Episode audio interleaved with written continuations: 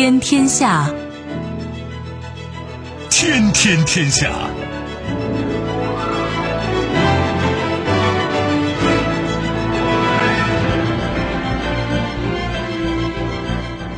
历史穿行者，新闻摆渡人。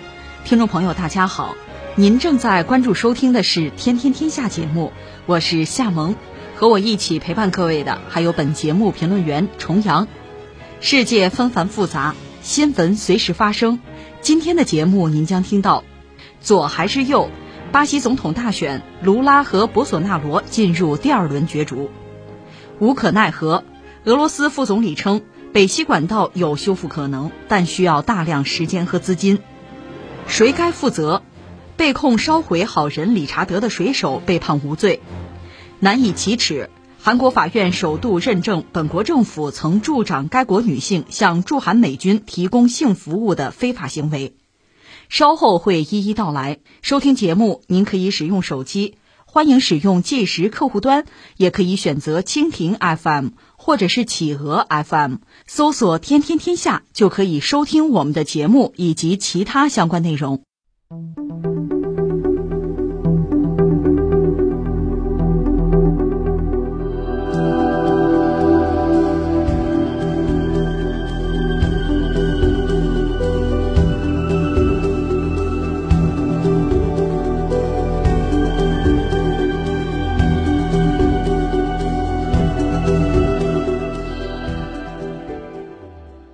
当地时间十月二日晚间，根据巴西高等选举法院对约百分之九十已投选票的统计，前总统卢拉获得百分之四十六点九三的选票，现任总统博索纳罗获得了百分之四十四点四八的选票，得票率分列第一和第二位。其他九名候选人共获得约百分之九的选票，十一名候选人中没有人在首轮得票数过半。根据选举规则。得票率最高的两名候选人卢拉和博索纳罗将进入第二轮角逐，第二轮选举将于十月底举行。哎，我们来关注一下巴西政坛正在发生的变化。现在又是二选一了，就像前一阵英国保守党那个党魁，要么是这个苏纳克，要么是特拉斯，二选一，谁胜出谁成为英国的首相。特拉斯胜出了。但特拉斯就英国这位特拉斯女首相，支持率现在可能是百分之十八哎，这个调的有点太快了是吧？能不能把自己这个任期做完都两说啊。他好像自己也承认现在经济政策有问题，这是英国人啊。那我们再看巴西，巴西大选现在也是二选一，一个是著名的波索纳罗，就是现任总统，号称叫呃巴西或者叫小特朗普，那你看他执政的风格和美国的关系可见一斑。另一个是卢拉。卢拉现在我看支持率新的民调说百分之五十以上，所以按说他应该稳稳的胜出，但实际上不是那么乐观。就咱们就说啊，按说很可能他第一轮就胜出了，因为巴西总统制的国家嘛，如果你在这个大选的时候第一轮拿到足够的票数，你就胜出。但是没有，那就是前两名呢再进行一轮投票，再来一次。但这次现在看到卢拉又是要胜出。那么，博尔索纳罗是现任总统，他是不是会用一些自己手里的工具啊，使出一些什么样的招数，来避免落败？这当然是我们下面要观察的。关键，巴西这次大选非常引人关注，尤其是美洲，特别是包括美国都很关注。为什么？因为现在整个拉美似乎都在向左转。目前拉美国家里边哈，向左转的包括谁啊？阿根廷、墨西哥、智利、哥伦比亚、乌拉圭、古巴就不用说了，委内瑞拉。这一直是美国的对头，对吧？另外还有尼加拉瓜，这都是向左转的。那么巴西如果卢拉上台，就等于又变天了，也向左转了。因为巴西本身又很大，在拉美影响力大，它又是所谓金砖国家，所以这要是卢拉上台，那对美国确实是一个打击。那甚至在美洲，因为你想美国人早先提出过门罗主义嘛，美洲是美洲人的美洲，实际上就是美国人的美洲，拉美是我的后院，他们自己也这样讲，一点没有顾忌的。但是如果这回，卢拉上台，那整个拉美基本上就所谓叫变天吧。美国的后院变了颜色，那美国人恐怕是很受打击，很不愉快。当然，我们得说一句，美国人他这个不愉快不是停留在情绪和头脑里，人家是要见行动的。去年，美国的这个国家安全事务助理就沙利文就开始介入巴西的大选，他们把这事儿做到什么程度？就是 CIA 的局长曾经跑到巴西和巴西的情报机构呢有沟通，沟通说什么呢？说帮巴西要搞这个网络。那巴西人也不傻，谁都看得出来你是搞网络，你操纵网络吧，对吧？你要是搞网络，那最后这网络听谁的？肯定听你美国人的呀，就这么点事儿哈。当然，这个博尔索纳罗这个人是这样，他和应该说和特朗普关系不错，和美国的共和党关系不错，所以在所谓理念上和民主党和拜登呢，其实也不一码事儿。但是大方向上，毕竟他亲美，他是右，他不是左，所以呃，就是拜登就是民主党。和博尔索纳罗可以求同存异。那如果是卢拉上台，那干脆就是个对立面。所以这是美国人很不喜欢的。也正因为此吧，我们就大概做一个判断：卢拉上台也不容易，因为博尔索纳罗会采用各种方式来阻止他上台，包括采用一些所谓这个街头暴力的方式，这是有可能的。但是从美国人这来讲呢，对博尔索纳罗的支持吧，也没法无限度。你比如说，真的是有什么街头暴力闹起来了。那你说美国你还支持吗？你说我就不要这脸了，我就支持行不行呢？这玩意儿就不好办在哪儿呢？因为美国国内也有冲击国会山啊，也闹过呀，你支持吗？所以你这有的时候你要要这面子，你在这儿就得自我约束，就得有所控制哈。这等于说美国对自己恐怕多少也有点制约。那么波尔索纳罗呢，就不可能是稳操胜券。那从名义上讲，卢拉胜出已成定局。那现在卢拉和波尔索纳罗应该就是刺刀见红了。最后的斗争了，图穷匕首现了，因为就是二选一嘛，所以双方那个口号都说的非常直白。从博尔索纳罗那儿，他的这个口号说什么呢？绝不能让巴西成为一个共产主义盟友。你不是左吗？跟中国关系好吗？你要成了共产主义盟友，美国人你干不干？你能不能接受？对吧？西方啊，这是博尔索纳罗的口号。而那边就卢拉的口号，绝不能让被魔鬼控制的博尔索纳罗继续下去。直接点名了，博尔索纳罗，你后边有人啊？谁呀？魔鬼？魔鬼是谁啊？这你懂得啊？就话说到这个份上了，这都是白热化，刺刀见红。那实际上，卢拉和这位博尔索纳罗两个人，将来介绍的话，都是巴西的总统。卢拉是前总统，博尔索纳罗是现任的总统。如果卢拉这把再上台呢，那博尔索纳罗也会成为巴西的前总统，对吧？呃，卢拉这个人，我们以前也聊过，这人生确实很传奇啊。他本人呢？一九四五年生人，他就是家境很贫寒了。他做过这个工人，车床工人，而且这个工伤啊，左手那个小指没了。你想巴西那个地方，他四五年生人嘛，那就饥寒交迫呀。他后来成了圣保罗的工人运动的领袖。另外，他有个哥哥，他哥哥干脆就是巴西共产党员啊。当然，他们俩还不是一码事儿。就是卢拉本人不是巴西共产党，但他哥哥是。这两兄弟总的来说都是替穷人代言。到了一九八零年吧，卢拉呢，呃，就在政治上团结了巴西的中左翼，搞了一个叫巴西劳工党。我说了，他不是共产党，他叫劳工党。在一九八六年之前呢，巴西共产党根本就是非法的。所以你想，就在巴西这样一个就是选举吧，总统制选举的时候，你共产党是根本没有办法去参加这种合法选举、合法的政治斗争的。那么劳工党，我不是共产党，我是合法政党，但我是左翼。而且我可以团结整个中左翼，我进行合法的政治斗争。我毕竟是有政治空间吧，或者说你可以把它看作这兄弟俩吧，这是一种斗争策略吧。顺便说一句，一九八六年，呃之前巴西是军政府，到八六年军政府垮台，这进入所谓的这个民主国家行列，搞这个西方式的选举吧。当然一开始也是一一片大乱吧，乱了九年，到一九九五年，当时这个卡多佐成为巴西总统。他本身是呃社民党，他本人因为在美国就工作过嘛，深受美国的这个政治和经济思想的影响，他就是很信那个新自由主义。当时新自由主义也不只是他，全世界一个潮流。呃，美国呢就是里根总统，英国有撒切尔夫人，对吧？搞新自由主义，当时风生水起嘛。所以卡多佐在巴西也搞这套东西，那就水土不服了。你想巴西跟美国怎么比啊？你想想美元是什么地位啊？所以卡多佐这一套，他在巴西肯定是不灵。你比如贱卖国有企业啊，压缩民众的福利啊，搞市场化，一切搞市场化，所有这一切就没法挽救巴西经济，越搞越糟呗。一个是失业率高，再就是出现寡头，贫富差距拉大，社会动荡，那西方就薅羊毛嘛，那还用说嘛？一进入二十一世纪，一开始吧，巴西就是霉运当头，呃，GDP。墨西哥超过它，印度超过它。其实巴西人口一点七五个亿吧，那么贫困线以下的有五千万，你说日子可怎么过？大家住贫民窟，最基本的民生问题，所有的民生问题，什么教育啊、住房啊、什么医疗卫生啊、什么什么水电交通啊，所有这些问题都解决不了，那就开始有黑帮了，整个社会秩序陷入混乱。而且还欠了世界银行啊，还有国际货币基金组织欠大量的外债还不了，这就真叫家破人亡了。这个时候，卢拉的那个劳工党异军突起，他们的政治口号就是告别饥饿，就吃饱肚子。你别跟我说别的，咱把肚子能不能吃饱？那你想，卢拉当时竞选巴西共产党也算合法化吧，支持他，全力支持，这样他在二零零二年当上了总统，零三年开始执政。你真别说，他是一上台呢，就让巴西完成了非常大的变化。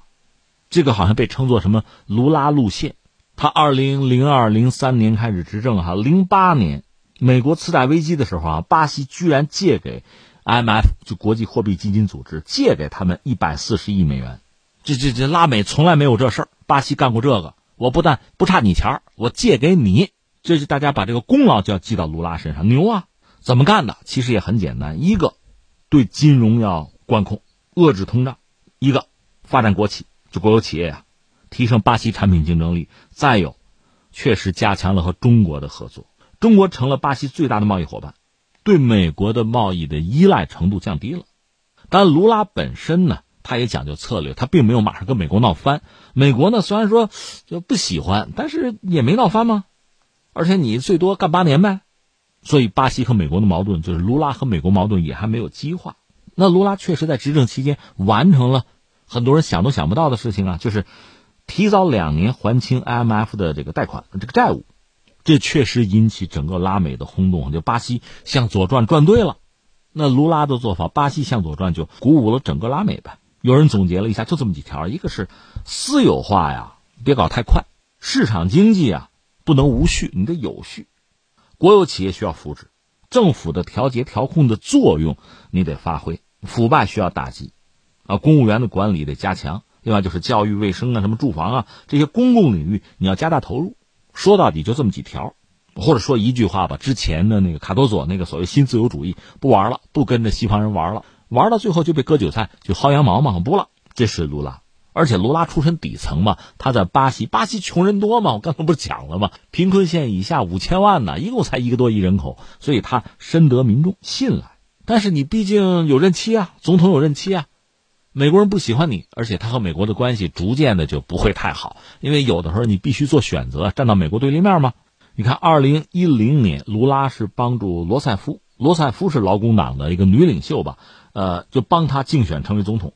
那劳工党接着干，这美国就不高兴了嘛？不干了，没法容忍劳工党再执政八年了。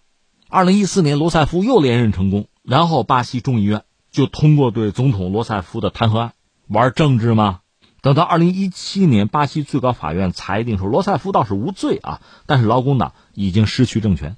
二零一八年，卢拉准备再次参选总统，然后巴西法院就说：“哎，你有罪啊，腐败啊，洗钱啊，什么受贿啊。”就起诉他，起诉他。二零一八年四月入狱，入狱你还参什么选啊？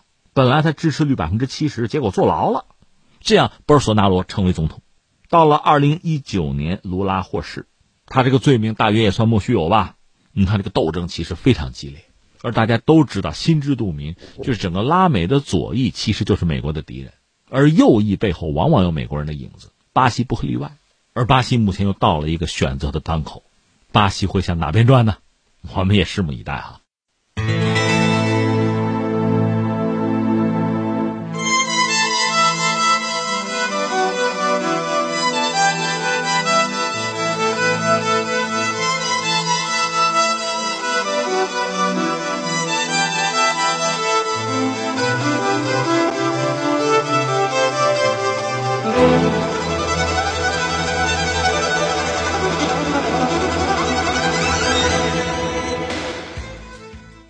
据媒体报道，俄罗斯副总理诺瓦克近日在参加一档新闻节目时表示，在技术层面，修复日前出现泄漏的北溪一号和北溪二号天然气管道是有可能的，但这需要大量的时间和资金。他在节目中说道：“此前还没有发生过这样的事件。显然，从技术上讲，修复基础设施是可能的，尽管这需要时间和相应的资金。我相信会找到修复的可能性。到今天为止，我们认为首先有必要查明是谁干的。我们相信以前表达过某些观点的国家对此感兴趣。诺瓦克说，美国、乌克兰和波兰此前都曾表示。这个基础设施，也就是北溪管道，将无法发挥作用。他们会为此采取一切措施。这就是为何一定要查明真相的原因。继续关注北溪一号、二号这个天然气管线被毁伤吧，大量的天然气被释放啊，那甲烷嘛释放出来，这是温室气体啊。现在一号、二号基本上停止释放了，这不是废话吗？放完了吗？就是它那个管线管子里边的那些天然气都放出来了，就完了。那现在大家还在关注这事儿是谁干的？我们在节目里很早就判断这事儿，你心知肚明，但是你没有证据。俄罗斯方面也只能说这事儿美国得益最多，他没法说是美国人干的，因为你没有证据嘛。你只能说反正这个事儿到现在美国人得益最多，而美国人其实也不顾忌、不讳言。哎，这事儿好啊，一了百了，这时机千载难逢，这问题算解决了，就是俄罗斯和欧洲之间这个天然气能源的这个。贸易合作呀，遭到致命一击。我们之前也分析过，如果你说可能性的话，哈，那么俄罗斯、乌克兰、波兰、美国都有嫌疑。你说怎么俄罗斯还有嫌疑呢？因为俄罗斯可以有反对派呀。这个事儿麻烦就麻烦在这儿了。你可以指责是美国人干的，但是你想啊，咱们拍部电影啊，就是说，即使是美国人想干，他不一定亲自动手啊，他可以指使自己的就是白手套啊、马仔动手啊，包括俄罗斯的什么反政府组织动手。最后查出来，你俄罗斯人自己干的，你自导自演的，这是可以做到的。所以我们说这个事儿的真凶啊，可能需要一段时间才能出现在公众的视野之内。当然，我们也讲了，这个事儿啊，就是干这个事儿不是是个人就干得了的，它的背景可能是某国的，比如军方啊、情报机构，或者是大的这个公司、工程公司。不是现在有说法是这种水下机器人吗？真正掌握这个技术的国家是有限的。甚至我还看到有消息真假难辨，说俄罗斯在相关的海域附近说捞到了一个水下机器人，但是你也没办法证明就是这个机器人干的，或或者是这个机器人的拥有者就是罪魁祸首，你也没法这么说呀。所以证据恐怕缺乏，但是大家心知肚明，甚至北约在这个问题上措辞也很怪异，那又怎么办？那又怎么样呢？呃，在很多人在关注这个事儿的时候，其实有一个国家很值得大家关注，是德国了。这个事儿对德国伤害其实很大，而德国确实也做出了一些动作。这两个动作呢，你看上去好像有点风马牛不相及。一个是，简直是抢在美国人之前宣布对乌克兰要提供武器啊，防空武器，表现自己政治正确、坚强的态度。另一方面，在能源政策上，他还有个大调整。德国总理舒尔茨还有他的经济部长哈贝克，另外就是财长叫林德纳，共同举办了一个发布会。就是德国官方推出了一个最高能达到两千亿欧元的所谓天然气价格补贴计划。简而言之，就是说通过借钱引入一项紧急的居民和企业天然气价格的限制，限价和市场采购天然气那个价格之间肯定是有差额，这个差额德国政府掏了，我买单啊。同时，德国政府也放弃了征收天然气税，这是他们之前公开的计划。之前德国政府说是要收一个所谓的就额外的嘛。天然气消费税，这显然是为了减少和降低天然气的消耗，就是说让德国天然气消耗量下降，这就可以降低调节市场上的天然气供需，这可以打击俄罗斯的预期的就是卖天然气的收入。但是德国人现在不那么干了，就是政府补贴来降低消费者最终的这个消费天然气的成本，多花的钱政府掏吗？那这意味着什么呢？意味着德国的天然气的消耗量会增加。因为多的那部分政府掏了，对消费者来讲就可以放开使用天然气，只要有气儿我就用。那德国有没有气儿呢？一个，它的战略天然气储备差不多，基本上能达到百分百，它这储满了吗？它可以用了。另一方面，就是俄罗斯和欧洲之间的天然气，这个北溪一号、二号，这算是完蛋了啊！人家副总理说了，能修能修，缺钱啊。我们说了一个是钱，一个是时间。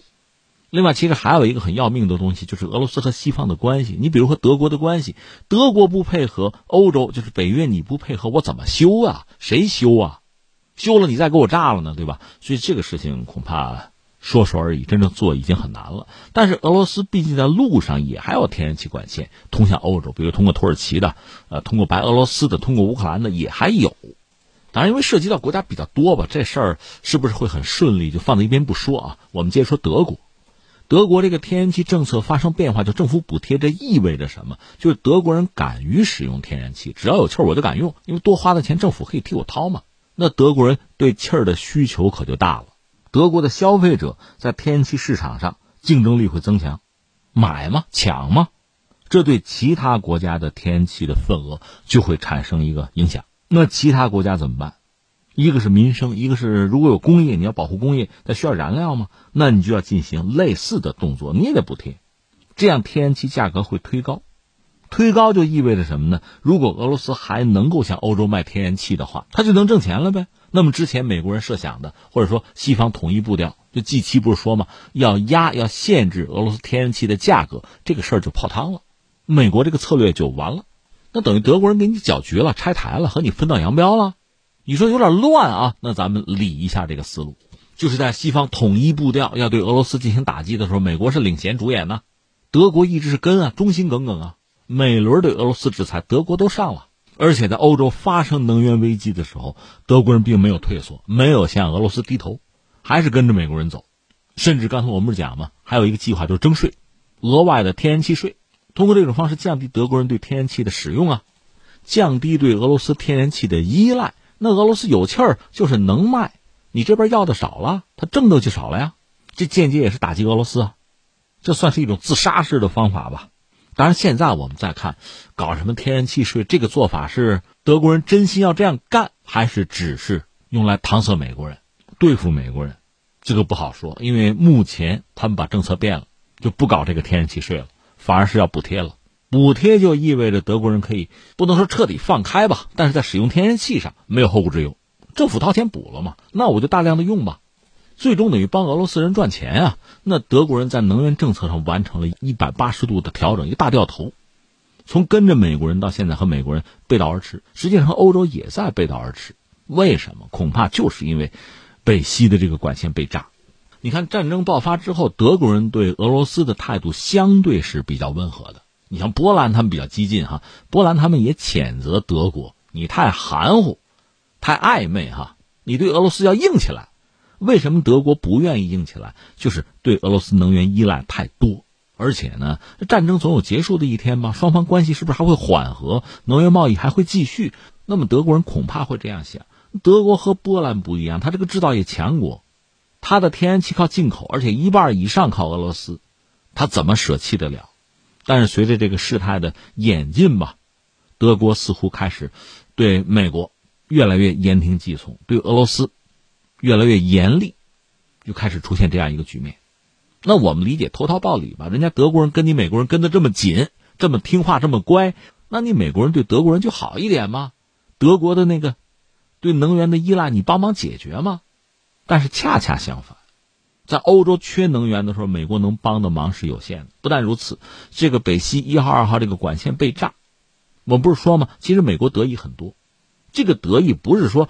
只是把页岩油、页岩气卖到欧洲挣这个钱，还真不是。是德国的制造业不得不要外迁，要搬离德国，搬到哪儿去？搬到美国可能性很大呀，这是个要命的事情啊！德国人的立国之本可就没有了。这真应了那句话，你看网上那句话俏皮话：“我心向明月啊，明月照沟渠。”我对你忠心耿耿，你对我三心二意。我是跟着你政治正确，你想把我搞死。实际情况就是这样啊。那德国怎么办？所以我们看到德国做了两件事情，一个呢就是承诺对乌克兰要进行武器援助，很积极，政治很正确，我不站错队啊。但另一方面，在能源上，我得自己给自己谋个活路，就是放弃之前的收税，不再压低德国人对能源的需求，反而是我补贴吧，我政府掏钱，大家该用用。关键德国作为欧盟一个大国，你这么干，你的能源政策调整对其他国家会有影响的。那么最后的结果我们不是说了吗？那美国人。想限制俄罗斯天然气价格这个事儿就不灵了，让俄罗斯卖天然气挣不到钱这个想法就破产了，很可能出现这样一个局面。所以我们不说吗？很多事情叫有利有弊，福祸相倚啊，一个硬币是两个面。我们现在确实不好说炸北溪这个管线到底是谁干的，我们只能说得益者美国，这不是我们的判断，欧洲都是这个判断，俄罗斯也是这个判断。但作为欧洲人，又不敢把这话挑明；作为北约的盟友，不敢直接针对北约老大，那你就按期按憋吧。但你要想自保，想谋一个活路，你自己得有自己的战略定力、战略自主，你得有自己的谋略吧，有自己的选择。那和美国人方向不可能永远一致的。而从美国这个角度讲，即使在这次这北溪管线这个问题上有得，它必然也会有失。这个得是什么呢？很可能欧洲一些制造业就此就衰落，或者说搬到美国来了。一方面，美国重振自己的制造业，即使不能重振，作为欧洲人，他的经济也会继续的低迷，他的制造业恐怕就一蹶不振。这种可能性是有的。对美国来讲，这不是坏消息。可是从长远看呢？你作为这个带头大哥，你的声誉呢？你的信誉呢？大家对你的追随和信赖呢？恐怕也无从谈起了，还是得各回各家，各找各妈。你是靠不住的。还有一点很要命，我们以前讲过，这打开一个潘多拉的魔盒。这如果说北溪一号、二号我可以毁，那么海底光缆可不可以毁？我可以毁你的，别人会不会也毁我的？这会真的是一个乱局。而这个乱局一旦启动，它就不一定只是在波罗的海啊，为什么不是在大西洋呢？这就说不清楚了。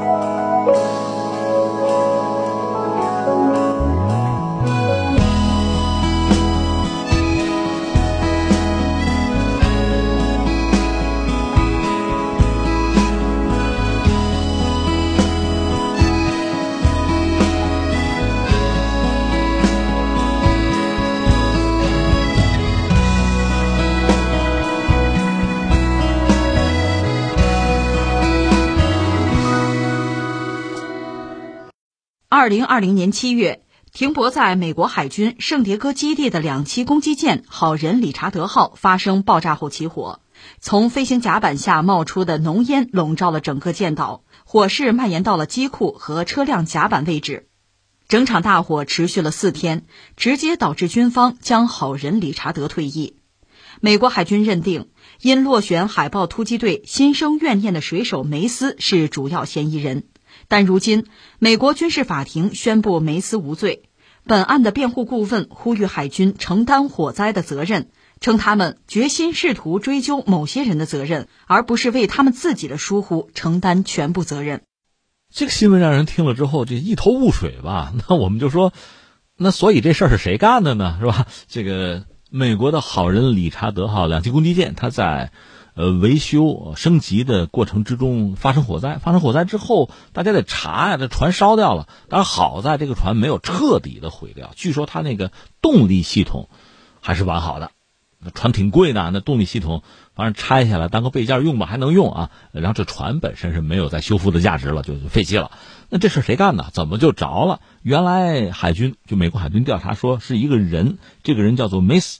他呢，本来是申请啊进入美国这个海豹突击队，但是落选，落选说心生怨恨啊，然后就把这船给点了啊。主要的嫌疑人，而且有人说在这个火灾现场看到过这个人，而现在美国军事法庭判他是无罪，就说海军你要承担火灾的责任啊，你们要为自己的疏忽承担全部的责任，而不是把这个责任推到某个人身上去追究某个人。那梅斯当然喜极而泣啊，罪名被解脱了。但问题在于这事儿是谁干的呀？那就不知道呗。那说重阳你知道吗？我也不知道啊。但是我们可以做这个判断，就是这个船在整个维护升级的过程之中的船厂啊，呃，这个过程本身就很不严谨，肯定是没有按照操作规程来办。而另一方面呢，船上哪怕是在节假日啊，大量的船员不在船上，另外在维护的时候，大量的船员也不在船上，但毕竟有这个值守的呀。他们应该是经过基本的安全教育啊，包括应对这种紧急灾害，他们会有相应的训练的。如果船上真的发生火灾，它有大量的这个灭火设施，甚至很多是自动的啊，你总得打开它吧，总得使用吧，你总要做扑救吧。最后如果实在不行，你再弃舰，那是这么一个过程吧。但是这条船烧起来之后，确实，刚才我们说嘛，所有这一切都没有被很好的实施。一个是船上的舰员就没能很好的完成自己的职责，没有尽自己的职责。另外，他既然是在港口，也有消防船什么的吧，但他们的做法也很不专业，最终这船无可救药就被毁掉了。所以这个你要说起来，确实涉及到方方面面的责任。如果你这样调查，很严谨的拿出一个调查的报告来，恐怕是要追究很多人的，很多人乌纱不保的。可这回呢，你看，一个是推到那叫梅斯的那个水手身上，而法庭呢把这事儿给驳回否定了。那接下来要不要继续查？到底打谁的屁股啊？我们就就看这个热闹吧。这是就事论事啊。到现在就是不知道，反正船烧了。原来有一位责任人，也许是个背锅了，现在锅也不让他背了。那那谁背锅啊？到底这责任在谁？我们也不清楚。另外我要说是什么呢？其实美国也好，一些大国海军也好，出事儿吧倒比较多，尤其是美国海军。我记得曾经和大家分享过美国的一条核潜艇，因为美国它主要是核潜艇，洛杉矶级核潜艇，迈阿密号两次起火，那个事情更具戏剧性，是个油漆工。因为谈恋爱，女友出轨吧？哎，女友不好叫出轨，叫什么劈腿吧？反正就不爽，急着回家，就急着就是这工作停下来吧？怎么办？把船烧了吧？这一次没有引起重视，后来又烧了一次，终于成功了啊！成功了，倒是没有引起核泄漏，但是把这个潜艇上的指挥中心啊、什么武器舱啊、水兵居住舱全给烧了。为什么呀？据说是女朋友劈腿，他急着回家，所以把船就烧了。后来好像判他，判他说是要判十七年的徒刑，呃，罚四亿美元。但这哥们没钱啊，罚四亿美元，那 四千他都掏不出来，就没下文了。反正是这个样子。当然，美国呃舰船出的事故非常之多，包括呃这两年好一点，前几年你还记得吗？他们大量舰船动不动就发生那个碰撞事故。大家也分析过，因为和美国人的野心比起来，你的这个舰队规模毕竟还是有限，你的这个水手啊。特别是经过训练的、能堪大任的官兵，他总是有限的。你长期在海上泡着，训练也不足，那船维护也有限，所以发生事故就比较多。另外，确实美军的管理也出了大问题。你还记得他们那个航母“罗斯福号”上面不是大量舰员检测出这个新冠疫情？这个舰长呢是维护舰员的健康和安全，最后反而被解职。他是作为一个所谓吹哨人被解职，有这么件事反正那事儿反转过好几次，就是美军调查过好几次，得出来一些截然相反的结论，最终成了一个闹剧。当然，你不能只笑话人家美军啊，法国军队也类似。法国前不久一条核潜艇也烧了，法国这条船叫珍珠珍珠号核潜艇，刚换了个新脑袋，头部舱室刚换掉，它烧过一次，修了两年，这不是修好了吗？又烧了，这让人听着也可笑哈。所以你看，从我们这个角度来理解是这样子。呃，海军也好，空军也好，就军队吧，它其实现在越来越是一个就高技术的一个集合体。就是你说军队往往使用一些先进的技术，武器装备越来越先进。所以从这个角度讲呢，你使用新技术、新装备，如果说我我需要磨合，我不适应。另外，很多新技术、新装备呢，在使用过程中暴露出来一些问题，这个我们视之为正常。我个人以为，中国的也好，国外的也好，都一样。新武器、新装备如果出了问题，那并不丢人，恰恰是在使用过程中，你去好好的用，反复的用，各种探索、各种尝试，把它的一些问题找出来，然后你改，这将来真的打仗的时候，这些武器装备，包括人和武器匹配啊，这才可堪大用，这没问题。可笑的是什么呢？有一些传统的老技术。成熟技术不该出问题的，你要出问题，那就丢人现眼了。我们就说美国那个福特号航空母舰，它用的电磁弹射器，它和我们中国的不一样，据说用的是中压交流电，它那个制式呢，出问题比较频繁。这个我倒觉得没什么可笑的，它技术路径选错了，那该改就改嘛，该升级升级嘛。新技术出问题，我觉得不可笑。但是你比如他那个叫朱姆沃尔特级导弹驱逐舰，世界上最大的啊，很先进，外形看着很科幻。如果你是新技术出事儿吧，我觉得没人笑话你。你要船漏水了，最基本的问题你没解决好，那就可笑了。你比如英国那个叫伊丽莎白女王级六万吨级的航空母舰，和我们这个辽宁舰、山东舰差不多大啊。人家新航母使用很多新技术，那船漏水，一号舰漏水，二号舰还漏水，这就丢人现眼了。就是你基本功做不好，这就没意思了。另外，你说我这个船在建造啊、维修、维护过程中出了问题。那恐怕和你这个船厂，和你的海军这个管理能力啊，就有直接的关系。我们讲过印度吗？现在已经服役了。那个维克兰特号，他在建造过程中，他出过很多乱子。他那上面很多这个电脑主机什么的，让工人给偷了。其实那些设备你拿回家也不能当 PC 机用，反正就丢了。那说明你船厂管理有问题嘛？另外，这个船建造过程中呢，旁边一条船爆炸，怎么爆炸的？那船上厕所啊没人清理，时间长，你说多长时间？它积累的沼气发生爆炸，那那脏东西崩了一船，这。这说明什么？说明你管理，说明你这个船厂实在是太有问题。包括美国这个好人理查德，你在维修过程中居然就发生了火灾，发生火灾这种意外难免。那你说救火消防啊跟不上，这显然说明你的船厂管理有很大的问题啊，舰员的训练有很大的问题啊。那好吧，这些既然已经发生了，我最后调查拿出一个非常明晰的结果，把责任厘清。现在看来也没有。这没法解释，包括你说这个俄乌战争期间，俄罗斯那条莫斯科号导弹巡洋舰，那是黑海舰队的旗舰，反正爆炸起火沉没。乌克兰说我是用导弹打的，我们实话实说，被对方的反舰导弹击中，它当然说明你这条船的反导弹的这个预警能力、拦截能力不行，但毕竟还是战沉是吧？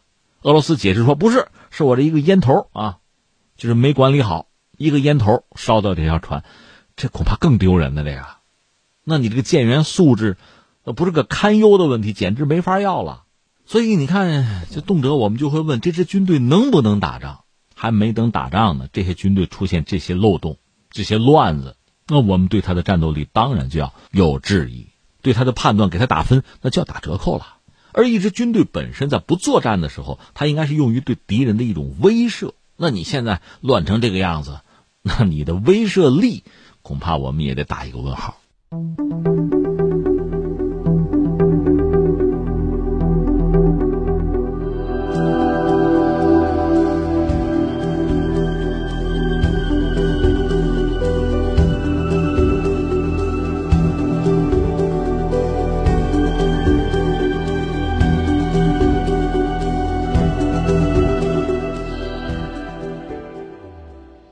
二十九日。韩国大法院判决，韩国政府应当对九十五名驻韩美军慰安妇受害者作出相应赔偿。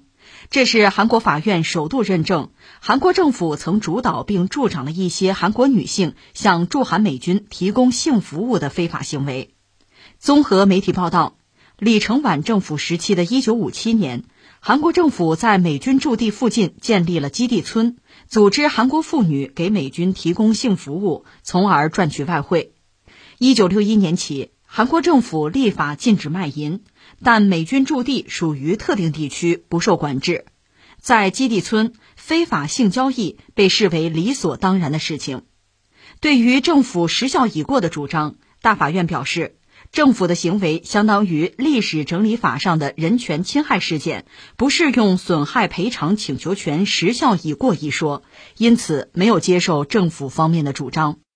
这个应该说是韩国人历史上非常不愿意触及的一段吧。当然，你说韩国也好，朝鲜也好，当年半岛被日本殖民过、吞并过，那段历史就非常的屈辱啊，充满血泪吧。但是那段历史呢，从韩国人这个角度讲。其实他能谈，他敢于谈，为什么呢？有反抗啊，有斗争啊，有人不屈服啊。我跟日本人干了，干不过再说干不过的，我反抗吗？但是我们就说，在李承晚做当时叫南朝鲜嘛，还没跟我们建交，我们称之为南朝鲜。在那个时候，他做总统，朝鲜战争，美国拉着所谓的联合国军，跑到半岛来打仗。那么美军其实美军到今天在驻韩也是有基地的，美国人我们都知道嘛。那美国大兵啊，每到一处祸害一方嘛，这我们都知道。那在韩国，说白了就有无穷无尽的性需求。说到这，感慨一句：这个战争啊，战争对女性的伤害，对一个民族的伤害是非常之大的。你看到二战结束啊，你注意这个西方的媒体就抓住苏联就是红军的一个把柄，就是他们在德国，德国是战败国嘛，有大规模性侵，他们就拿这个去。攻击苏联，但是翻回来，我就请问美国大兵在德国做了什么啊？不要说在德国，你在你的盟友在英国那儿你做了什么？那翻回来，我们说这个在韩国，那韩国人怎么办？我看过一些资料，从韩国某些管理者来讲，哎，也不能让他们随便哪儿都祸害。这么着吧，在基地旁边搞一些所谓的妓院吧，就满足他们的需求吧。而这个实际上已经是政府的规划和行为了，这非常为人不齿啊。所以实际上，今天我们看很多朋友关注，你说这个韩国人这种非常强的这个民族情绪，强到你觉得就不可思议，什么都得是他的，然后孔子都是我们的，端午祭那韩国的文化遗产，甚至你说春节翻译成英语，翻译成这个 Chinese New Year 不行，翻译成中国的新年不行，这我们不能接受，我们也过，所以你不能用中国。你说哪来这么强的这个民族情绪啊？你可以把它理解成是一种反弹。他没办法，他被殖民过，他历史上有非常惨烈的经历。其实到今天又怎样？美国人今天依然在韩国有驻军、有基地。那附近韩国民众那不倒霉吗？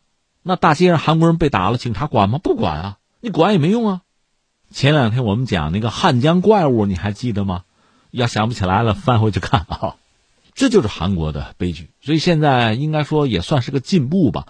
韩国方面，那最终官方等于说是承认在历史上有这么一段，其实就是韩国政府组织，算是娼妓嘛，为美军提供性服务，我承认了。当然，对这个状况，韩国人会怎么评论？我们等等看吧，拭目以待吧。其实我们要说的还不只是韩国，我可以再说另一个国家，你能猜到吧？日本吧？日本其实还不如韩国。韩国在二战结束呢，算是获得了就是独立吧。当然，南北朝鲜呢？分别建国，然后打起来了朝鲜战争嘛。那说到我们和韩国建交是后来的事情了。我们建交之后，你称之为大韩民国；之前呢，一般称之为就新闻称之为南朝鲜嘛。美国人在这南朝鲜驻军啊，打这个朝鲜战争。朝鲜也好，韩国也好，哈，它不能算是二战的战败国。那日本是啊，美国在日本的驻军和在韩国的驻军完全不是一个性质。你是战败国呀，我是占领军啊，我是统治者太上皇麦克阿瑟嘛。所以对日本。这个祸害对百姓的祸害尤甚。那日本方面当然也没有办法，实际上采用的和韩国是一样的方式，主动奉献，你就祸害这些就够了，要不然整个国家谁也跑不了。这就又说到日本方面另一件事情，更加为人不齿。呃，我们这么说吧，就是在西方，你知道有这个奴隶贸易、黑奴贸易。黑奴贸易在什么时候呢？大约就在鸦片战争，就一八四零年左右呢，就停下来了。在那之后呢，包括中国在内，很多。当时相对落后的国家，甚至成为殖民地、半殖民地的国家，他们这些劳工就输出到西方，当然等于做苦力啊，包括华工嘛。这段历史对我们来说已经是不堪回首。而日本人其实做的更加过分，他们明治维新之后，呃，逐渐的进入所谓的列强俱乐部啊，打败了大清国，打败了沙俄，这我们知道啊。但实际上，作为一个东方国家，又是一个岛国，它也没有什么资源、能源。它实际上也没有太像样的劳工出口，它出口什么呢？唉，让人长叹一声娼妓。而且当时因为种族主义的原因嘛，西方人对东方人是看不上的。那怎么办呢？只能是到南洋，就日本的娼妓是由政府组织到南洋。你干嘛呢？你说这是就开妓院吗？挣钱吗？人家是国家行为。你记得，呃，在上个世纪八十年代有一部日本电影叫《望乡》，那是日本的一个名导演。叫熊英起吧，就是反映所谓的南洋姐儿命运的电影。南洋姐儿就是当时日本人对到南洋卖淫的女性，就日本女性的一个统一的称呼吧。南洋姐儿，日本的现代化，我们当然不能说完全靠这个卖淫哈，但是有数据显示哈，在一九零二年啊，一九零二年，注意这个年份啊，日本出口排到前五位的啊，生丝、绢，算是纺织品吧，绢织物啊，棉花。还有这个煤炭，再就是南洋景，海外汇款和带回的现钞。具体来说，就一九零二年日本出口产品呢，换汇的前五名，生丝是最多七千六百八十六万日元，这算出口挣的最多的啊。你国家现代化买机器自己做不了，就出口这些东西换外汇，然后买一些需要的东西嘛。生丝是七千六百八十六万日元，绢织物是卖到两千七百九十八万日元，那时候日元比现在值钱的多。然后棉花出口。能够挣一千九百九十万日元，还有成品煤炭能挣一千七百二十七万日元。下边就是南洋姐海外的汇款和带回的现钞一千二百零二万日元。日本的这个近代化呀，应该是一部血泪史吧。其中这些日本女人的血泪，那就没法说了。他们就是还能活着回到自己的故乡，回到家。你想这样的人，谁还看得起？谁还愿意接触？就非常悲惨的命运啊。当然，你想对他们来说，这段历史是极力想回避、想掩饰啊、掩盖，就不愿意再提。但它确实是真实的状况，数据摆在那儿，那么多人的命运那是有记录的。所以从这个角度讲，你甚至可以看清楚，就比如日本人当年侵华战争在中国做那么多的恶事，南京大屠杀三十万人，为什么？恐怕有一个因素：中国如此之大，如此富庶，看看中国女子的那种雅致、那种端庄、那种教养，你再看看他们的进化是怎么来的，没有底线啊！他能受得了你比他过得好？那种毁灭本身是带有某种快感的，所以这个事情放在这儿，刚才我们讲了，事儿本身是韩国等于说是官方承认那段不堪回首、难以启齿的历史，相信这个事儿给韩国人还会带来一个心理上、感情上的一个冲击吧。这个事情也让我们得亏，就是在今天这个世界上，你说对，有一些所谓发达国家或者什么高收入国家，有真的有一些。能够成为就全球啊，如果这二百来个经济体、二百来个国家吧，如果你把它们放在一起做一个图谱哈，搞成一个金字塔，那发达的国家那往往是在塔尖啊、顶端啊，靠上面吧。但是他们怎么成为发达国家的？恐怕各有各的路径，各有各的历史。也许有些东西是很骄傲的，很值得自豪的，而有些东西真的是难以启齿啊，不愿提及的呀。对韩国、对日本来讲。这算什么？算委曲求全吗？出卖自己的女人呢？而对某些发达国家来讲，就是坚船利炮啊，就是抢，就是掠夺呀，就这么发达起来的，有这个因素吧？那么还有一个感慨是什么呢？就是今天这个世界和五十年前、七十年前和一百年前有多大的不同？在某种程度上，恐怕你会悲哀的说，没太大的不同，还是弱肉强食，还是丛林法则呀。我们就拿美国人、美国大兵来说，在韩国、日本还驻军啊。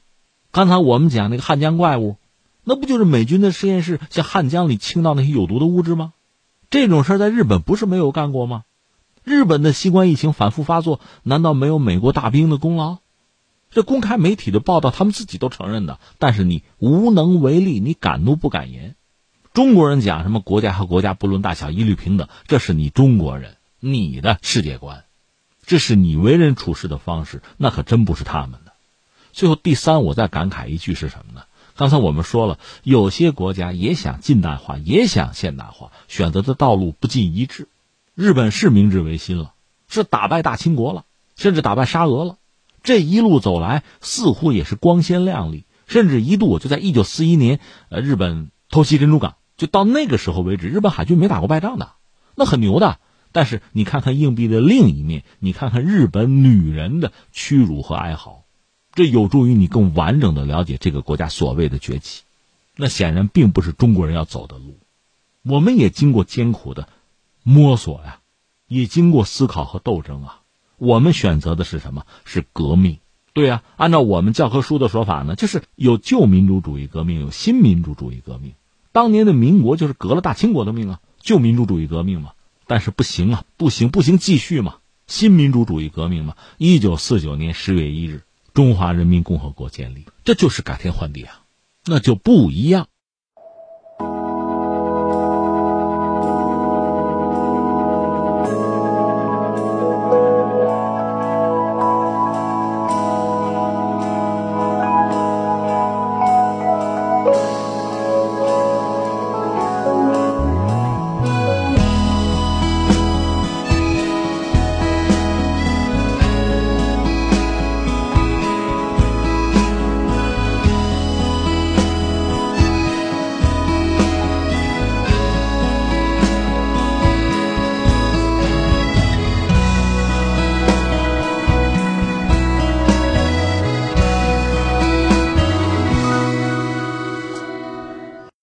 好，听众朋友，以上是今天节目的全部内容。最后还是要提醒您，收听我们的节目，您可以使用手机通过计时客户端蜻蜓 FM、今日头条或者是企鹅 FM 搜索“天天天下”，就可以找到我们的节目。我们明天再会。